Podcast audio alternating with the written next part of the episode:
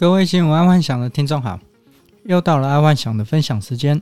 今天我们来看第一则财经新闻：Twitter CEO 要新创兑换比特币去中心化交易所。Twitter 的 CEO 现在要创立一个可以兑换比特币去中心化交易所，因为目前所有的比特币钱包都有蛮多的手续费跟转换费用，就是因为这样。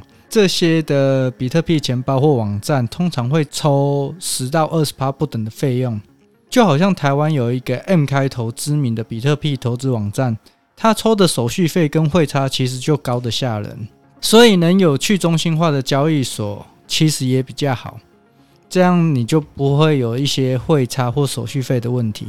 而且目前各大比特币交易所啊，也都开始做一些类似银行放款的业务。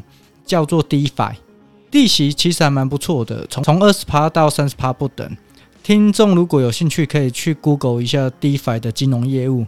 整体来说，利息收入是不错。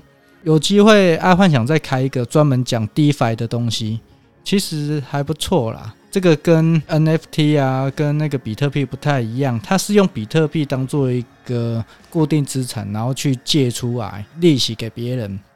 就是说，有人需要。借比特币，那他你就他要付利息给你哦，所以这个利息大概有二三十趴，我觉得这个还不错。现在目前他们玩的，现在比特币玩的都是玩这一类的 DeFi 的东西。好，再来是娱乐新闻，《还珠格格》变落难公主，赵薇被消失。最近大陆吴亦凡的事件引起了中国政府要整顿他们的娱乐圈，就连赵薇也被牵连其中。这应该是最近蛮大的一个新闻，然后当中啊，其实不只是赵薇，像刘亦菲啊、谢霆锋、潘玮柏、王力宏、赵又廷、李连杰、张铁林，众多的艺人都被抵制了，而这些艺人，包括吴亦凡在内，都有外国国籍，所以目前看来，中国当局应该在这一波会先抵制拥有外国身份的中国人，作为扫荡。这也就代表之后中国艺人恐怕无法再拿第二国护照了。假设拿了第二国护照，绝对会被中央给封杀。从这个新闻其实就不难看出，这几年中国移民海外跟金钱流动会是一个非常火红的一个项目，尤其是金钱流动，应该是前客可以大捞特捞的一个项目。目前如果可以帮忙从大陆汇钱出来，大概都可以抽到十趴的水钱。所以，全球有能力的前客目前应该都在做这一方面相关的事情，毕竟实在太好赚了。但现在全球的政府对于地下汇兑也是查得很严，时不时可能就会被查到，而且也不像以前那么好那么简单了。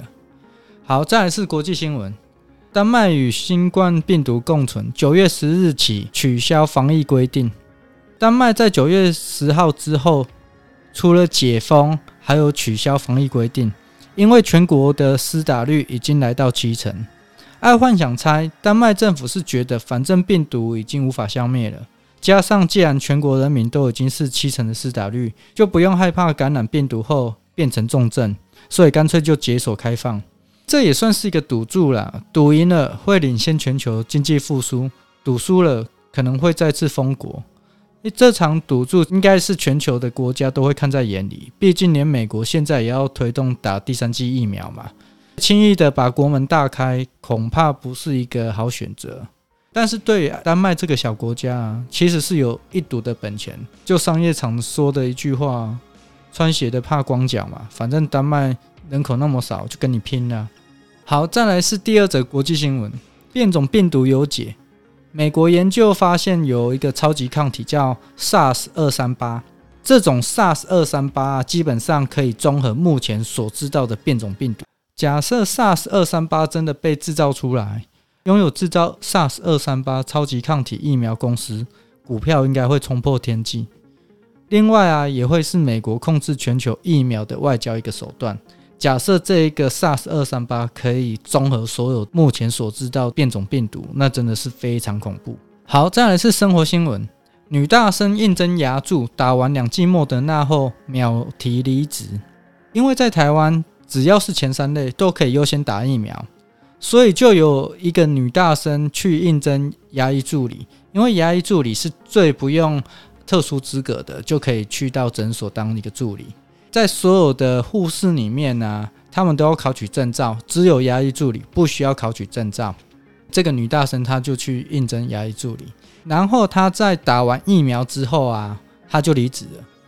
其实这个爱幻想在疫苗大缺货的时候也有想过，只要去当医院清洁工或者是防疫旅馆的相关人员啊，就可以优先施打疫苗。本来爱幻想也有想利用相关人脉进去当个临时员工，但是想到说五月份疫苗大缺货，加上好心肝的医院问题，所以就没有这样做。毕竟还是要先留给哦前三类那种比较危险的人员施打啊，等他们施打完再轮到我们也 OK，反正就待在家就好了。然后我们再回到这则新闻，就是说这个女大生啊，爱幻想觉得是蛮有头脑的。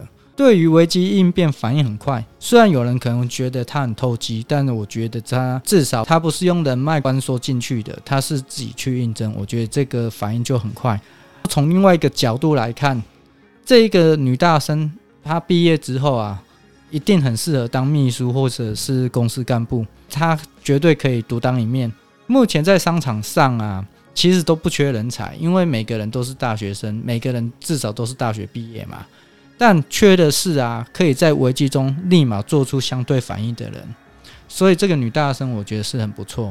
虽然排除找出漏洞去打疫苗，但说真的，通常会成功的人，就是会在正常合法的状况下去找出漏洞，然后甚至达到他的所要的目的。所以这个女大生应该是蛮厉害的。爱幻想是这样觉得啦。假设这个女大生是谁，我一定请她来做秘书或干部。好，再来是科技新闻。中华电信上太空董事长谢继茂证实将携手 Starlink 推动低轨道卫星。今天看到这则新闻，觉得台湾真的是国际接轨的国家。现阶段中华电信就布局了低轨道卫星，那么以后台湾的物联网霸主应该是中华电信了。所以中华电信的股票应该可以开始买了。他如果拿到独家代理的话，那以后会不得了。Starlink 一个月是九十九块美金的月租费，所以会不得了。再回到这则新闻，为什么爱幻想会说中华电信会成为物联网的霸主？是因为五 G 加上无死角的低轨道卫星连线，这个就是万物联网的首要条件。而今天的另外一则新闻，iPhone 十三有机会支援低轨道卫星接收，这也就代表在未来的 iPhone 十四或十五就可以直接收到卫星讯号。看来六 G 很快就到来了，iPhone 可以接受到低轨道卫星的讯号，那也就代表 Apple Car 应该也可以接受到卫星讯号。因为要无人驾驶，一定要无死角的网络连线，不然通常会出事情。所以这样子看来，可能六 G 其实应该很快就会到来了。万物联网也绝对不是一个口号，因为万物联网已经讲很久了嘛，然后一直无法万物联网，然后然后从低轨道卫星发射以来。这个万物联网应该是很快就会实现的。好，那今天爱幻想就跟各位分享到这，记得帮爱幻想按赞加分享哦。晚安，拜拜。